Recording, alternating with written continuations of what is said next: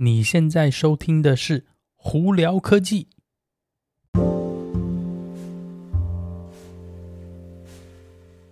嗨，各位观众朋友们，大家好，我是胡老板，欢迎来到今天的胡聊科技。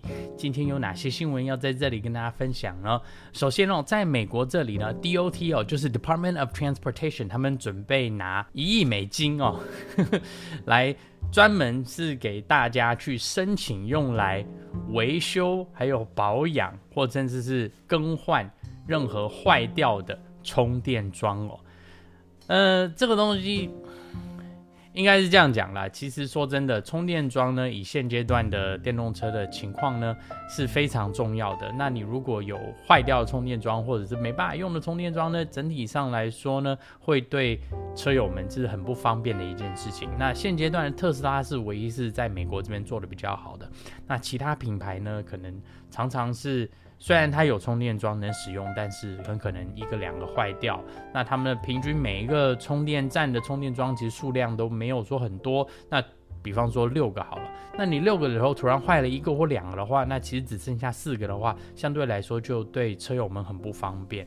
所以呢，与其是等到这些公司真的是去愿意砸资源去修。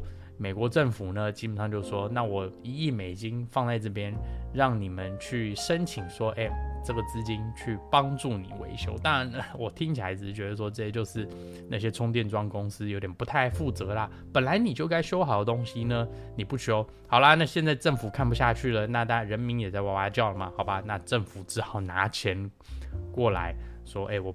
来给你做这件事情，讲难听一点，就是有点在浪费 纳税人的钱了。比亚迪在日本要开始贩售他们新的海豚 EV 哦，就是 Dolphin EV。那这个价位呢，听起来不错哦，两万五千块钱美金起跳的一部电动车。那它基本款呢，电池比较小，四十五 k 瓦小时的电池，但是他们 WLTP 的续航力预估大概是可以跑两百五十英里哦。这听起来好像是蛮不错的，因为你如果在当做一个城市用车，或者你不要跑太远距离的话，其实诶好像是蛮蛮好的。那它也会出一个就是大电池版本呢，是六十 k 瓦小时的电池，续航力就提高到两百九十五英里的 WLTP 数据哦。那这部车基本上就针对就是狭小车道、城市使用比较拥挤的地方来设计出来的一部电动车哦。那现在基本上呢比亚迪就在对日本人敲门了，说。你再不好好把你的电动车做好，我就要来抢你的市场了。所以呢，我希望是说再下来啦，Toyota、Mazda、Honda，还有这些其他的日本的品牌，可以赶快加把劲，赶快把他们的电动车做出来，开始贩售哦。虽然是说 Toyota 呢现在是有一些电动车，但是以现阶段来讲呢，他们的东西并不是很理想，市场并不是非常买单啦。好。那在另外一部分呢，Kia 的 EV 四哦，诶，最近这几天呢，在美国被发现到在路上测试车子咯。那目前呢，我们对 EV 四的了解呢，还有它的资讯并不是很多啦。呃，以现阶段我们知道的，Kia 希望是这台车的起价大概在三万块钱美金左右。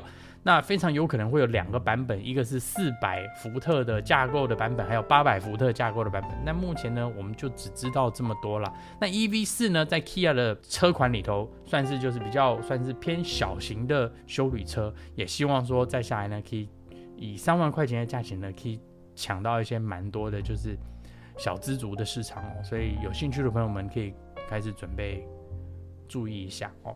那这在另外一方面呢，Volvo 呢，他们现在发布了，是说在二零三零年以前呢，他们基本上要把汽油车、油电混合车还有柴油车全部通通砍掉哦。在二零三零年以后呢，他们只要卖电动车了。那这其实是个非常大的赌注哦。那他们再下来，明年就会推出他们一个比较算是平价版的一个电动车哦，也是小型休旅哦，EX 三十。三十目前我们对 EX 三十的了解，它的起价应该在三万五千块钱美金左右呢。呃，标准版就是后驱版本呢，呃，电池大小为六十九 k 瓦哦，续航力在两百七十五英里左右呢。那还有另外一个就是比较高性能版本呢。他们也是同样也是六十九 k 瓦小时的电池，续航力呢降低一点到两百六十五英里哦，但是它是四轮的全轮驱动，然后装双马达嘛，并且马力到四百二十二匹哦，希望是零到六十可以三点四秒的加速哦。那这两款的 EX 三十呢，基本上对 Volvo 来说会是一个蛮大的赌注。他们希望呢，利用这台车子，明年呢打出一个很好的成绩哦。好，那再来我们就聊聊特斯拉的新闻哦。那前几天我们就有聊到特斯拉。有可能传闻是说，有可能会在沙乌地阿拉伯盖工厂，还在谈。那现在呢，Elon 是出来是说，哎，根本没这回事啦，不要听那个什么 Wall Street Journal 还有其他这些媒体在那乱报哦。但是有另一方面呢，土耳其反而是有可能会在他们下一个工厂的那个名单里头哦。为什么呢？因为伊朗自己都说了，哎，第一个土耳其是在单子上头，另外一个呢是。他们这几天刚好也跟土耳其总统呢坐下来有约谈在聊这件事情哦，聊了什么具体的情况不是很清楚啦。那以现阶段来讲呢，呃，伊朗的说法是年底前他们应该就会发布说下一个工厂在哪里，所以我们大家就敬请期待一下喽。呃，再来另外一个特斯拉新闻是旧款的 Model 3的车主们，哎，有福了，美国这边呢，你可以付钱，他们就可以把。后面的电动尾门的这功能帮你安装上去哦，那大家应该都知道，是 Model 3早期呢是没有电动尾门的，包括我自己的 Model 3在内都是手动的尾门哦。那现在呢？特斯拉呢，是你只要付他八百块钱，诶，他就可以帮你把那个电动尾门系统装上去了。所以你如果是旧款的 Model 3的朋友们呢，诶，搞不好可以去看看，说八百块钱是不是你想要花的，装个电动尾门哦。好，那再来另外一方面是，你如果还没有开过特斯拉，或者是有借到别人的特斯拉开过呢，你会你其实会发现到说，呃，在开特斯拉的时候呢，它的手机上的 App 其实是非常重要的一个步骤哦。那你如果是没有用到 App 的话，其实有一部分呢，你那个车主试驾体验可能就没有说特别好哦。那现在呢，Hertz 在美国一个很大的租车公司呢，在它的 Model 3跟 Model Y 上头哦，呃，跟特斯拉合作，把特斯拉的这个 App 给大家使用了。简单来说，是你如果是跟他租 Model 3或 Model Y，你同时也可以得到特斯拉 App 的这些功能哦。你在租车这段时间呢，你就可以经过 App 去控制车子，把它当做车子的钥匙啊、远端监控啊等等，这些，可以真的拿到实际百分之百的车主体验哦。